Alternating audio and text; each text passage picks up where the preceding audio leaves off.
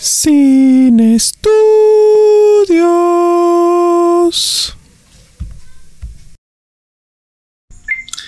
Buenos días, buenas tardes, buenas noches. A la hora que usted nos escuche, este es, nos escuche o nos vea, ¿no? Este es un episodio más de Sin Estudios en su versión Joshua Recomienda. Y esta vez quería hacer una película mexicana porque estamos en el mes patrio, aunque ya pasó el día. Tenía muchas ganas de hacer eh, una película mexicana y bueno, yo les puse y quedaron empatadas ah, en realidad. Entonces vamos a hacer los adioses esta semana y la próxima semana vamos a hacer Belzebut, que es eh, una película eh, de terror mexicano que ya la comentaremos. Hoy le toca el espacio a Los Adioses. Eh, Los Adioses fue estrenada en 2018. Su directora eh, Natalia Beristain, tiene otra película también llamada No quiero dormir sola. Y sobre todo yo he escuchado muchísimos halagos de su cortometraje Peces Gato.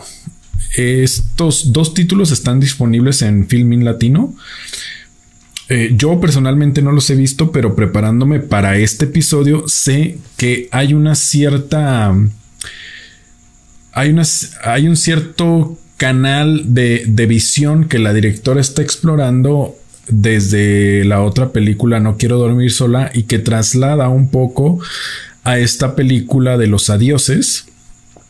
Que bueno, yo no les puedo comentar más porque eh, en realidad esto ya lo supe de últimas porque generalmente eh, leo, me entero y, yo veo mucho a, Fernanda Solórzano que ojalá algún día pueda ver esto, pero Fernando Solórzano tiene unas cápsulas que se llaman cine aparte y a mí me gusta mucho verlas.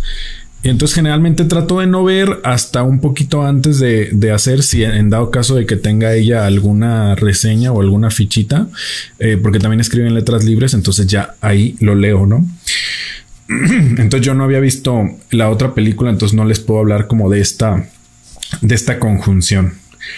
Eh, Natalia Beristain, también, que la directora de esta película, eh, les puedo decir que es una de las directoras de casting más buscadas eh, en el medio mexicano para, para hacer castings de películas. Y en esta película se nota por qué. Lo voy a hablar un poquito más adelante, pero, pero que sepan este dato de la, de la directora. ¿De qué va los adioses? Los adioses, los adioses, los adioses nos relata como columna eh, el centro de, de, lo que trata la película es la, la, relación de Rosario Castellanos y su esposo Ricardo Guerra. Son pequeños fragmentos de, la vida de, Rosario Castellanos y, de su esposo, pero que están pinceleados o están tocados de cierta manera, tanto por eh, la literatura de ella, de, de su forma de pensar, de su transformación, de sus inicios. Y aunque señala al principio que no es una película biográfica, eh, que se tomaron algunas libertades, se siente una explicación y se siente una evolución del personaje gracias a lo que ella va construyendo. Y para darte cuenta de esto tienes que tener un poquito de background sobre la autora pero creo que la directora estaba muy bien enterada de estas cosas. Y aunque igualmente lo repito, al principio dice que se tomaron libertades, pues puede ser que esta interpretación tenga mucho que ver con lo que quizás aconteció. Y no me refiero exactamente a la relación entre castellanos y Ricardo Guerra, sino más bien a la evolución de, Rosario Castellanos, sobre todo en su obra. Me parece importante comentar esta película porque Una, esta película a mí me la recomendó alguien muy especial. Dos, Rosario Castellanos es y será eh, y espero que por lo menos otra persona se acerque a su obra después de ver esto o de ver la película. Es una de las mejores escritoras del mejores escritoras del siglo XX, no solo mexicana, me parece que es una de las mejores escritoras, por lo menos de lo que yo he leído del siglo XX del mundo y de, de lo que ustedes quieran. Hay una frase dentro de la película donde creo que es su hermano el que le dice que ¿para qué escribes eso si a nadie le interesa? Y ella le responde, es por eso que escribo, porque creo que alguien se puede interesar. Exactamente no le dice eso, pero por ahí, por ahí va, va el, mensaje. La, otra parte por la que quiero comentar esto es que eh, la conversación, eh, la lucha feminista eh, tuvo una vez más un auge durante los últimos años y parte de la obra de Rosario Castellanos está muy ligada, está ligadísima a ello, ¿no?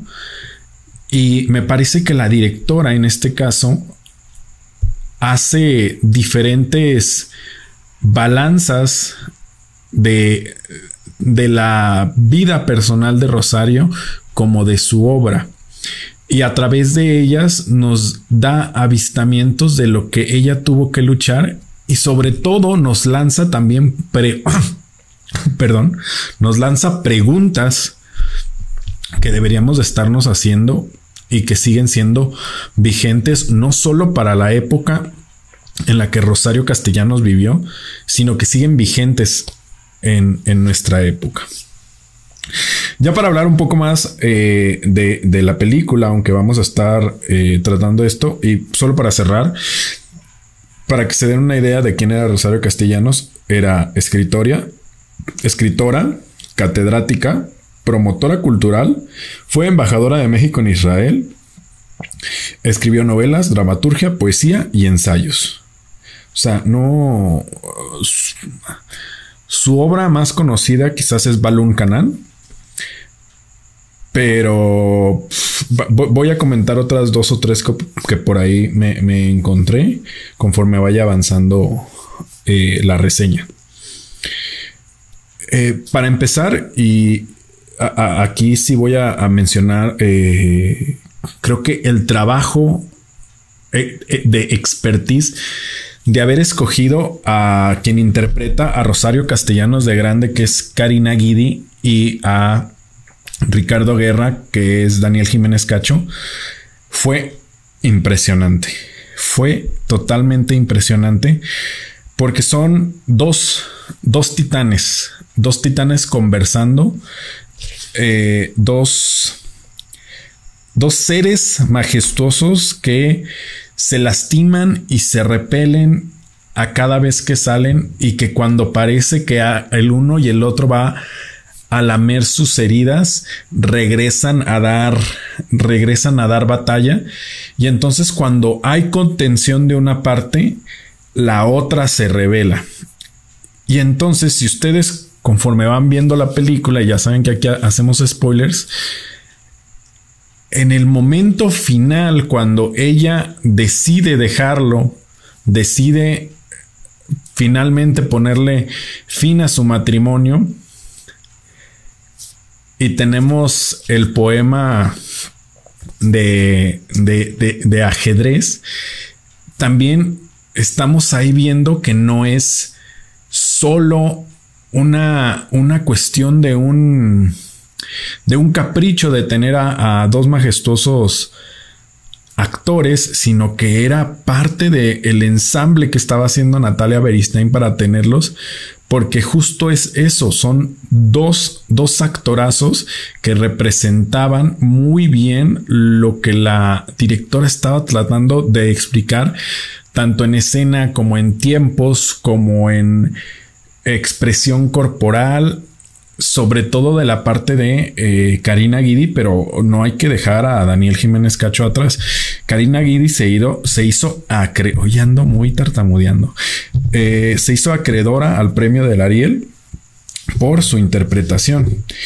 Y es que yo eh, recalco que para veces interpretar personajes que como escritores, como catedráticos, eh, eh, incluso adaptar algunas cosas, eh, se hace mucho el recurso de, de voz en off, por ejemplo, cuando, cuando los escritores están escribiendo. Y aunque el recurso aquí Natalia sí lo utiliza, Natalia, como que si fuera mi amiga, Natalia Beristain lo utiliza, no se siente como que si de verdad estamos viendo nada más a alguien teclear, ¿no? Toda la corporalidad de, Karina Guidi eh, te está expresando cosas a cada rato y en lugar de que la máquina, el sonido de la máquina de escribir se vuelva tedioso, el sonido de la máquina de escribir es parte de la banda sonora de la película y me parecería ahora que la, que la vi por segunda, segunda o tercera vez, que sin la máquina de escribir muchísimos momentos de la película se perderían, cosa que en otras películas es hasta molesto estar escuchando a alguien que está tecleando, a un escritor que está tecleando, etc. Eso me parece una parte completamente súper, súper importante de, de este caso, ¿no? Para interpretar a la joven eh, Rosario está Tessa que es una de mis artistas mexicanas favoritas. Y, y me parece bien importante eh, cómo evoluciona el personaje. La historia nos va dando tanto hacia adelante y hacia atrás y la, la, fotografía y las luces y esta tonalidad beige que no es muchísimo más tranquila para que en los momentos donde verdaderamente haya tensión, quien salga sea el personaje, pero eso se va construyendo desde, desde las escenas donde vemos a Tessa cuando, cuando Rosario era más joven. Vemos cómo eh, en una de las, de, de las escenas, cómo como la Rosario joven siente que hay demasiado ruido y se escabulle y se pone debajo de una escalera y nada más siente cómo están pisando y ella está pues está escapando, se está escondiendo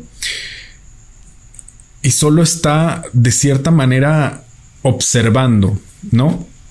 Y si ustedes se van a, a la literatura de Rosario, esta es la primera parte de la autora y eso es, eso es algo que está, está padrísimo porque conforme va avanzando la historia, estas puntaladas que nos está dando la directora nos están describiendo cómo era su literatura. Cuando e, ella es joven, eh, en, en, esta primera etapa, se limitaba a describir a describir modos de actuar y actitudes de mujeres abnegadas y frágiles. Esto en su libro Balun Canan, ¿no? Eh, y esto se nota en las primeras escenas, donde, como les digo, donde ella está en la escalera, donde se está escondiendo en una, en una librería, donde le arrebatan un libro y, y alguien empieza a declamar su poema y ella está achicada, pero observando, siempre observando, siempre observando, siempre observando, y entonces nos invita a decir que en ese momento está describiendo. Conforme va, va creciendo y empieza a reaccionar, que es el momento cumbre de uno de los momentos cumbres de la película donde donde ella empieza a, a contestarle a, Ricardo Guerra. Y esto es más como eh, su reacción al crecer y esto se empata con eh, los relatos de álbum de familia. Creo que son cuatro relatos y esto empata muy bien eh, con, con, estos escritos de, de Rosario Castellanos. Y finalmente, cuando ella por fin se pues se revela y construye redefine, yo lo anoté aquí como una que redefine a la mujer desafiando la imagen que la sociedad le ha asignado, pues esta parte se refiere a el eterno femenino, que así fue como le llamaron a la película en, eh, en Estados Unidos. A lo mejor ustedes están un poco perdidos si no tienen un poco la noción de lo que es la la, la obra de Rosario Castellanos si yo les hablo de esto. Pero si ustedes están viendo la película, se van a dar cuenta de que muchas veces Natalia Beristain, cuando está eh, filmando a Rosario Castellanos, a, Karen, a Karina Guidi y, y también a Tesaía, se la van a encontrar encerrada dentro de cuatro paredes, dentro de su coche detrás de un vidrio. Y hace muchos contrapesos, ¿no? Ustedes están viendo que, que en Rosario Castellanos dentro del aula está diciendo eh, esto, eh, de la liberación hacia la mujer, de cómo deberían de ser las cosas, de cómo debería de ser el diálogo, de parte de la represión eh, de la sociedad hacia las, hacia las mujeres, pero ella sigue encerrada. Sigue encerrada y cuando ve, por ejemplo, a Ricardo afuera, lo, lo ve por fuera y lo ve siéndole infiel, eh, haciendo otras cosas, lo ve de reojo, pero siempre escapándose en el marco natural que tiene ella encerrada. Esto también hace otro, otro contrapeso o otro, es que no sé si llamarlo contrapeso, sino como pues de diferentes tonos y vemos como la, la Rosario Castellanos joven era muchísimo más abierta a expresar y que después de, de que contrae matrimonio se vuelve ensimismada y callada. Y que aunque su trabajo está hablando por ella, dentro de este matrimonio está reprimida. Y eso es parte de la lucha que ella tiene y que ella va expresando en su obra de no estar bajo esas condiciones que la sociedad indica. Y quería hacer eh, eh, aquí el comentario también de que muchas veces a las mujeres que tienen esta lucha perpetua y siempre plausible de encontrar un equilibrio, porque ella es lo que eh, lo que busca, y, lo dice en algún fragmento de, la película, que no quiero mentir, pero hay, un momento donde, donde dice que, que se está luchando mal, ¿no? Y, creo que es el momento donde ella está dando cátedra. Que les pasan estas cosas. Les, y, y, aunque finalmente ella se separa de Ricardo Guerra, aunque fue su amor imposible, aunque, aunque eh, tiene todos estos contrapesos, les pasan a... Les pasa la factura el, patriarcado, vamos a decirlo, a estas mujeres incansables y que, y que han luchado sobre todo para, para que su voz y su trabajo se escuche. No quiero hablar de Ricardo Guerra, eh, ni en la película, ni, ni de ni, de lo que hizo porque creo que aunque funciona muy bien en la película como contrapunto sería un poco faltarle al respeto al trabajo de Rosario Y muchas veces él lo hace en la película, ¿no? Cuando le dice que no es una buena escritora, cuando le dice que se quede a cuidar a su hijo en su casa en lugar de estar trabajando como, eh, como loca. Entonces, me voy a saltar esa parte porque seguramente ustedes lo verán. Y. Y bueno, eh, creo que es todo. Y si quieren acercarse, siempre están no solo a esta película, espero que se acerquen a, a, la obra de Rosario Castellanos. A mí me encantan sus poemas, me encanta la persona que me acercó a ella y me voy a despedir con una de, de las frases que más me gusta de sus poemas y es...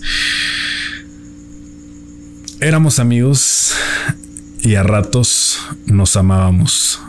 Muchas gracias. Nos vemos en la siguiente emisión de Sin Estudios. Ya saben, píquenle a la campanita, compartan, suscríbanse y nada. Bye.